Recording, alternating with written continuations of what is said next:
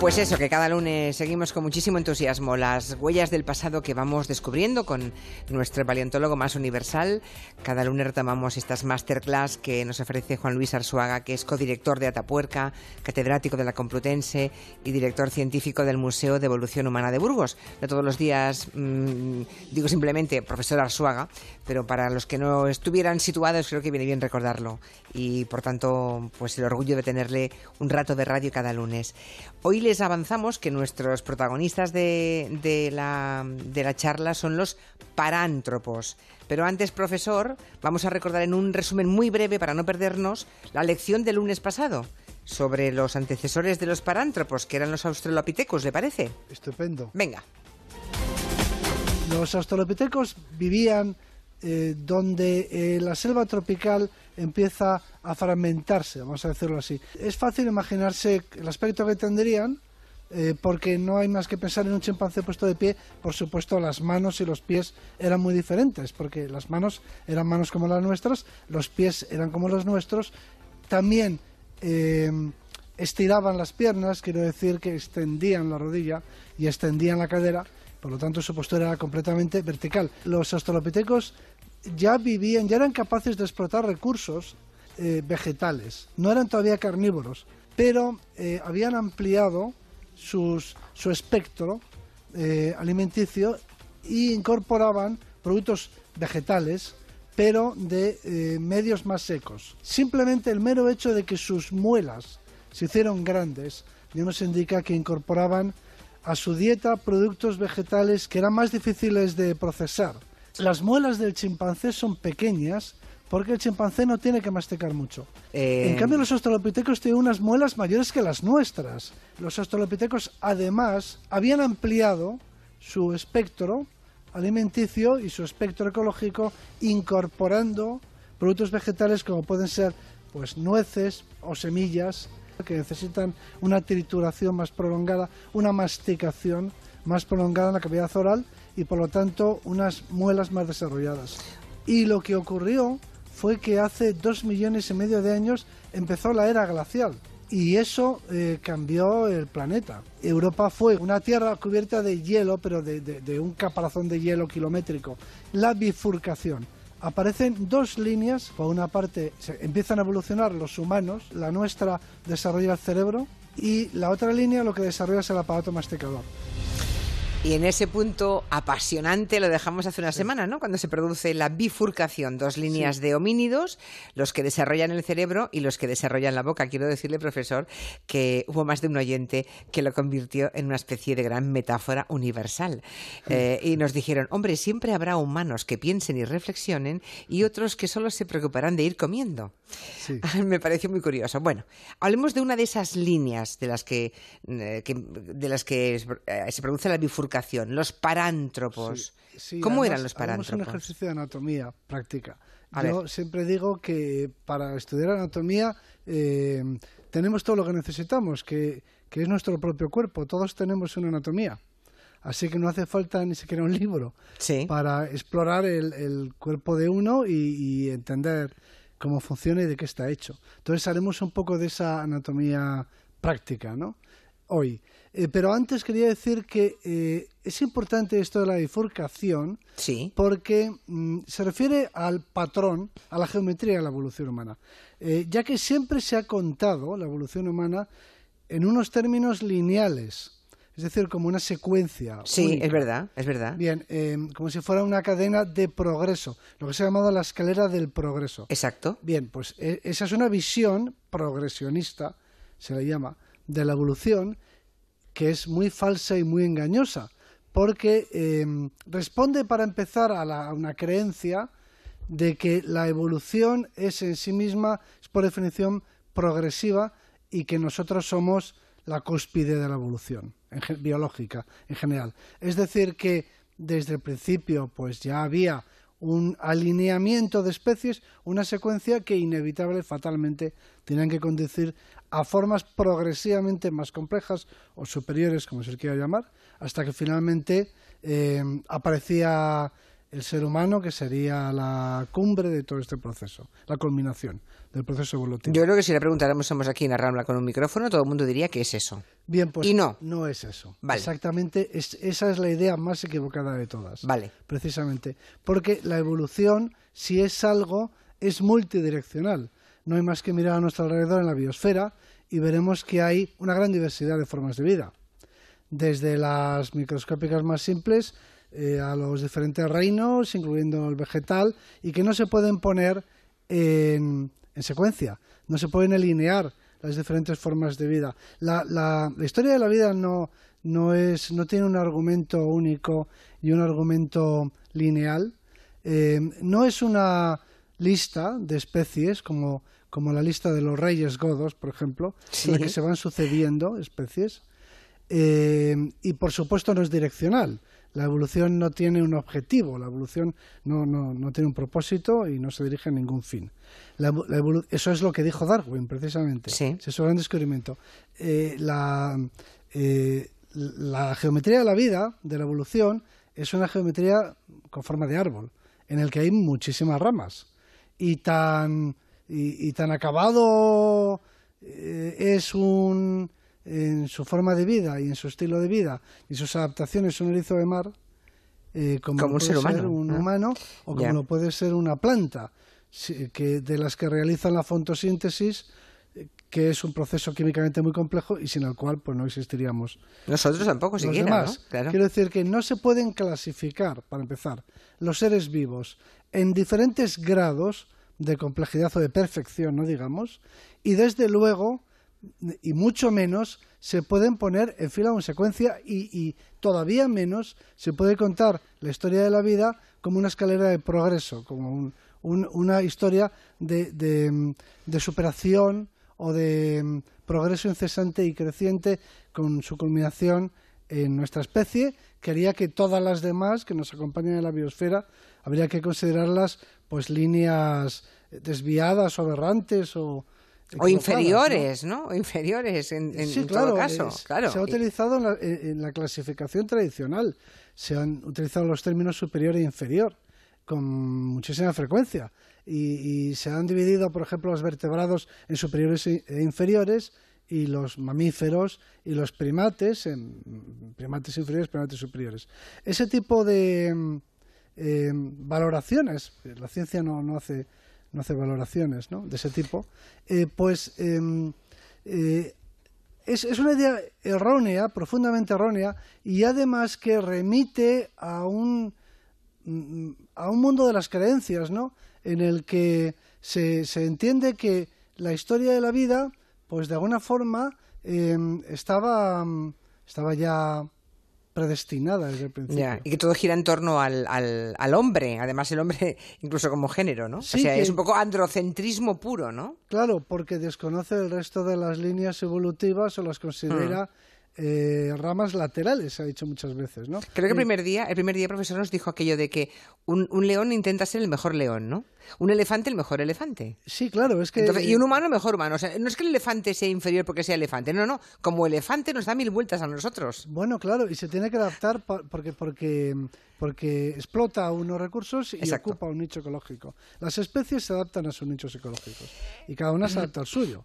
Y, y nosotros tenemos nuestro nicho ecológico y nos ha ido muy bien en el sentido, al planeta menos, pero nosotros muy bien, en el sentido de que nos hemos hecho muy numerosos, pero a partir de la revolución neolítica. Es decir, que en, la península ibérica, por ejemplo, no había más seres humanos en la época de Altamira que leones, por poner un ejemplo, o que osos, y muchos menos que roedores o que otras especies de mamíferos. Nos hemos vuelto muy, muy, muy numerosos a partir del momento en el que se produce una revolución, pero que es económica y tecnológica, no es biológica, que es eh, la invención de la agricultura y la ganadería.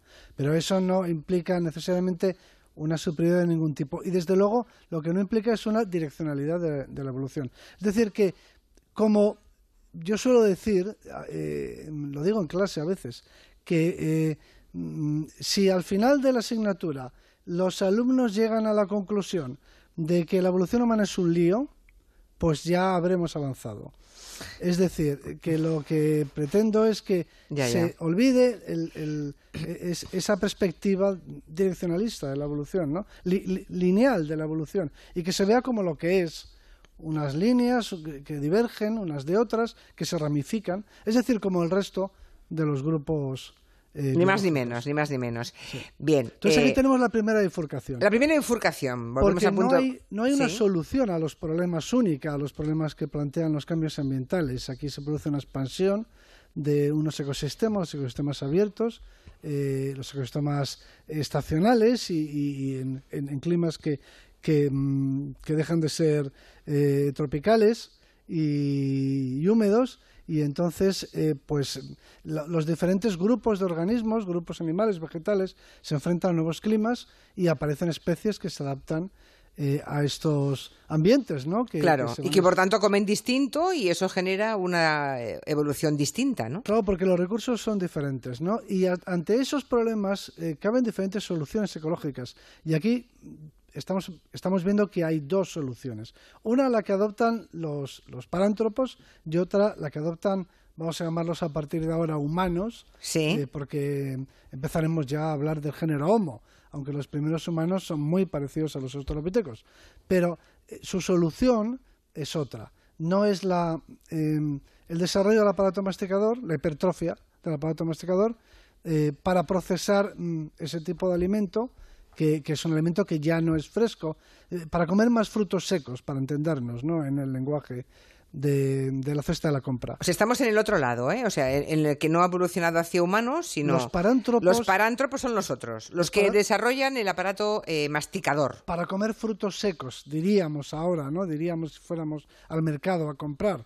Eso incluye nueces, eso incluye, es decir, eh, eh, frutos con, con cascaradura, eh, incluye también pues semillas, semillas que tienen que ser que tienen que ser procesadas, machacadas, trituradas, convertidas en harina. Por eso los parántropos decimos a veces que tienen pues como un molino biológico porque tienen que reducir a harina eh, unos vegetales que, son consistentes, que son duros y que no son frescos, que no, que no tienen agua, ¿no? que requieren una prolongada masticación. O sea, esos no solamente masticaban, sino que molían con sus muelas. Por es tanto, un auténtico molino biológico y, y, desarrollan hipertrofian. Ahora bien, la lección de anatomía de hoy, la lección de anatomía práctica, eh, tiene que desarrollar, bueno, para empezar, el, el propio molino, la superficie de masticación, resumidas cuentas, y la superficie de masticación se amplía enormemente, los,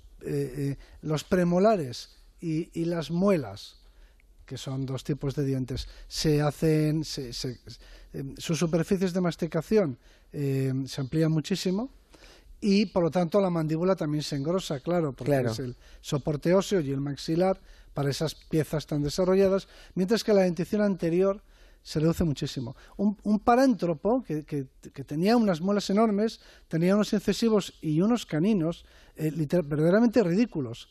Y eso lo que nos indica, cuando hablábamos de los chimpancés, por ejemplo, decíamos que un chimpancé necesita unos dientes anteriores grandes para trocear eh, una fruta, para cortarla en trozos y no necesita masticarla apenas, pero sí que tiene que cortarla en trozos para que puedan ser eh, deglutidos, ¿no? Para que puedan pasar por el esófago. Eh, pero apenas necesita masticar, necesita trocear, eso lo hacen los dientes de delante, y muy poca masticación. En un parántropo sucede lo contrario.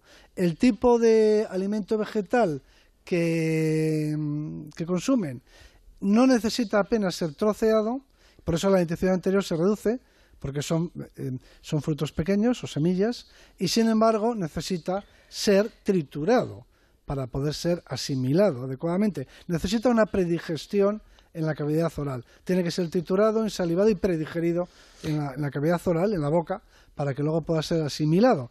Resultado, los dientes de delante se hacen pequeños, los dientes de atrás, la dentición posterior, eh, se hipertrofia. una se, hacen macrodontos. Y los huesos que soportan esas muelas también.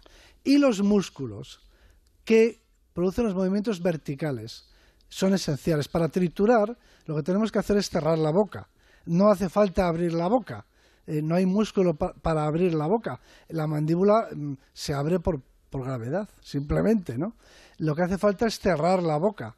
Es decir, que los músculos importantes en la trituración y la masticación son los músculos elevadores de la mandíbula.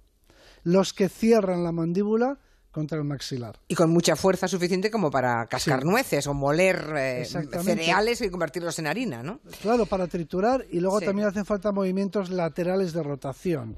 Pero los dos músculos más importantes son dos músculos que podemos palparnos nosotros mismos. Si em, con las muelas em, mordemos eh, un objeto, pues no sé. un boli, un boli que tengamos ahora mismo en la mano. Un boli, si puede ser una, pues no sé, una avellana, algo un poquito más, más esférico, ¿no? Vale, un caramelo, Más grande. Sí. Em, una bola, digamos, de un cierto tamaño, algo así como lo que sería una nuez, no, no una nuez de nogal, pero, mm. pero eh, algún vegetal que tenga un cierto tamaño y que sea consistente. Entonces notaremos que hay dos músculos que se contraen. Cuando un músculo se contrae, se abulta, porque la contracción consiste en eso, en que los músculos se abultan, se engrosan. Y hay dos músculos que se abultan. Uno que está en los carrillos, y que es el músculo masetero. Ese está en el carrillo del lado en el que estamos mordiendo. Cogemos una avellana o una esfera, la que sea, una bola, y, nos la ponemos. Sí, sí, se, nota perfectamente. Yo acabo de hacer el ejercicio con... y sí, sí, se nota. Y se nota en el, lo que eh, eh, se nota en la mandíbula, en realidad, ¿no? en la parte de atrás de la mandíbula, lo que llamamos el carrillo. Ese es el músculo masetero. Y el otro músculo que también se engrosa es el músculo temporal y lo sentimos en la sien por encima del arco cigomático. Si nos tocamos en la sien, cuando estamos haciendo ese movimiento de cierre de la mandíbula, notaremos también que el músculo de la sien se contrae. Ese músculo es el músculo temporal. Bueno, los músculos temporales y maseteros de los parántropos están hipertrofiados. Eso hace que incluso desarrollen los parántropos una cresta sagital, es decir, una, una, eh, em, una especie de, de quilla ósea para, para dar asiento a esos músculos tan, tan desarrollados y la cara se hace tan grande que tan ancha y, además los pómulos se desarrollan tanto que la cara de los parántropos es una cara cóncava, es una cara con forma de plato, decimos nosotros. Y por supuesto no tienen nariz hay que volver al tema de la nariz. Sí tiene nariz, obviamente. Lo que no tiene es la prominencia. La prominencia. ¿eh? así era el parántropo, ¿eh? así eran los parántropos, que además también eran... Y les eh, va muy bien. Y es un éxito. Es un buen ejemplo de que pues en la, evolución no se sabe quién va a acabar ganando la partida de la supervivencia les va muy bien, pero muy bien, y seguramente se extinguen pues hace poco más de un millón de años. De esto de estamos hablando, de la bifurcación, es hace dos millones y medio de años. Sí, empieza hace dos millones y medio. Dos millones y medio. Y hasta hace un millón de años vivían. no, Y es más, y se, y se diversifican en diferentes especies, varias especies de O sea, les fue bien porque vivieron más de un millón y pico más de años eh, tal como eran, ¿no? Y nuestros antepasados los conocieron. Los antepasados los vieron. Los vieron. Sí, yo suelo decir que no sería tan raro. Ahora nos parece, nos parece que es impensable, ¿no? Que, que pudiéramos, que pudieran existir todavía en África, ¿no? Que pudiéramos ver eh, parántropos, en, no sé, en un safari que... Sería, claro, es imposible, pero nuestros antepasados sí que los vieron. Pero sí vemos chimpancés. Y sí vemos gorilas. Es decir, sí que existen parientes nuestros. Ya, los chimpancés y los gorilas aún existen. Y los vemos y nos damos cuenta de que son especies cercanas a la nuestra. Bueno, pues un parántropo sería algo así como, pues no sé, un primo o un hermano, un pariente más cercano, que el chimpancé, pero que en lugar de vivir en el bosque eh, lluvioso, en la selva húmeda, pues viviría en ambientes más secos. Y por tanto eh, se buscó una alternativa alimenticia diferente que condicionó finalmente ¿no? Eh, su anatomía. ¿Usaba ya herramientas. No usaba. Aquí hay una duda acerca de si utilizaban o no herramientas de hueso o de madera. que sepamos, no. no no, eh, no tallaban la piedra. Eh, digo que este dato es importante porque he dicho que su alimentación, aparte de, las mismas frutas y, vegetales y partes verdes de vegetales, partes tiernas, que, los australopitecos y que otros que pudieran conseguir, también incorporaban nueces y semillas a su dieta y cabe la posibilidad de que también consumieran raíces es decir, órganos de almacenamiento subterráneo. Eh, este es un recurso vegetal del que hablaremos más. Muy bien, pero, aún no eran carnívoros, ¿eh? Aún no llegaron a... Pero para conseguir esos recursos subterráneos hace falta cavar. Y para cavar hace falta tener un palo de cavar. Ajá. Es decir, no es tan fácil, de hecho, esos órganos del almacenamiento subterráneo de las plantas es el medio que tienen las plantas de acumular una reserva de calorías en un lugar que sea inaccesible para los herbívoros. Es decir, que están bien enterrados y muy profundos y son difíciles de obtener, no, para que no lo puedan, para que no se lo puedan comer los animales, ¿no? Eh, y, para acceder a esos órganos subterráneos hace falta un palo de cavar. Em, los chimpancés, por supuesto, no los tienen, no existe ningún primate es capaz de fabricar un palo de cavar. Em, y los parántropos tenían palos de cavar. Pues mm, no sé, es difícil de saber, es muy difícil de saber porque sean de madera no se han conservado, la madera no se conserva en general. Y eh, algunos opinan que en algunos huesos que se han encontrado, que tienen pulidos, puede, en yacimientos, que, se asignan a esta especie, puede que hubieran tenido esa funcionalidad. Pero el, el tema de los órganos subterráneos no está resuelto cuando se empiezan a, aprovechar, pero serán muy importantes en su día, hablaremos mucho del palo de cavar, cuando tengamos que hablar de los diferentes roles o papeles de los hombres y de las mujeres en la prehistoria. Bien, y ahí, pues. allí eh, compararemos los dos palos que terminan en punta, que son la lanza, un poco el, instrumento del varón, ¿no? del cazador, y el palo de cavar, más utilizado para la recolección de las mujeres, y de los ancianos, de los niños y demás. O sea que en su momento volverá este tema, pero ahora lo vamos a dejar ahí en suspenso, porque nos tenemos que ocupar muy rápidamente, o al menos presentar a los primeros de los nuestros. ¿Qué son? El Homo habilis. Eh, la primera especie del género Homo, los primeros talladores de la piedra, los primeros fabricantes de herramientas. Eh, es la otra parte de la bifurcación, digamos. ¿eh? Es efectivamente el otro camino. El otro camino que en modo alguno estaba garantizado en aquel momento que iba a resultar el, que, el que, triunfaría, acabaría teniendo más éxito. En, ese momento había dos opciones o dos líneas evolutivas y tenían y durante mucho tiempo tuvieron un éxito parecido. Eh, porque la línea del Homo habilis, en principio, es una adaptación un poco suicida. Em, la de los chimpancés, perdón, la de los parántropos parece la lógica. No deja de ser una prolongación de la tendencia de sus antepasados, los australopitecos. Los australopitecos ya habían empezado a desarrollar las muelas del aparato masticador. Los parántropos solamente lo llevan más lejos, eso mismo. ¿Y el Homo habilis por qué suicida? Porque el Homo habilis lo que hace es reducir el aparato masticador. En lugar de ampliar, en lugar de continuar la tendencia, lo que hace es desviarse de la tendencia. En otras palabras, lo predecible, si hubiéramos estado allí en ese momento, sería que eh, continuaría la tendencia hacia el desarrollo del aparato masticador. Eso, esa era la tendencia que parecía que, era la que llevaba nuestra evolución. O sea, nosotros seríamos esa línea de primates que han desarrollado mucho el aparato masticador. Y sin embargo aparece una, una línea diferente en la que lo que se desarrolla es el cerebro, que ahora nos parece a todos estupendo y magnífico, pero en ese momento era una apuesta muy arriesgada. Porque lo que se reducía es el aparato masticador. Y por lo tanto, no eh, la capacidad para, para acceder a los recursos de los parántropos se reducía. Había que entonces explotar otros recursos. Y ahí lo dejamos apasionante, en, ese Homo habilis con el cerebro más grande y los dientes un poco más grande y los dientes mucho más pequeños. Y, y nos falta para su anatomía un elemento que no es orgánico, que es ponerle en las manos un instrumento de piedra. Y ahí tenemos el primer homínido. Profesor, hasta la semana que viene. Muchas gracias. Un placer, como siempre. Homo habilis, la próxima semana. Ahora noticias, que son las seis.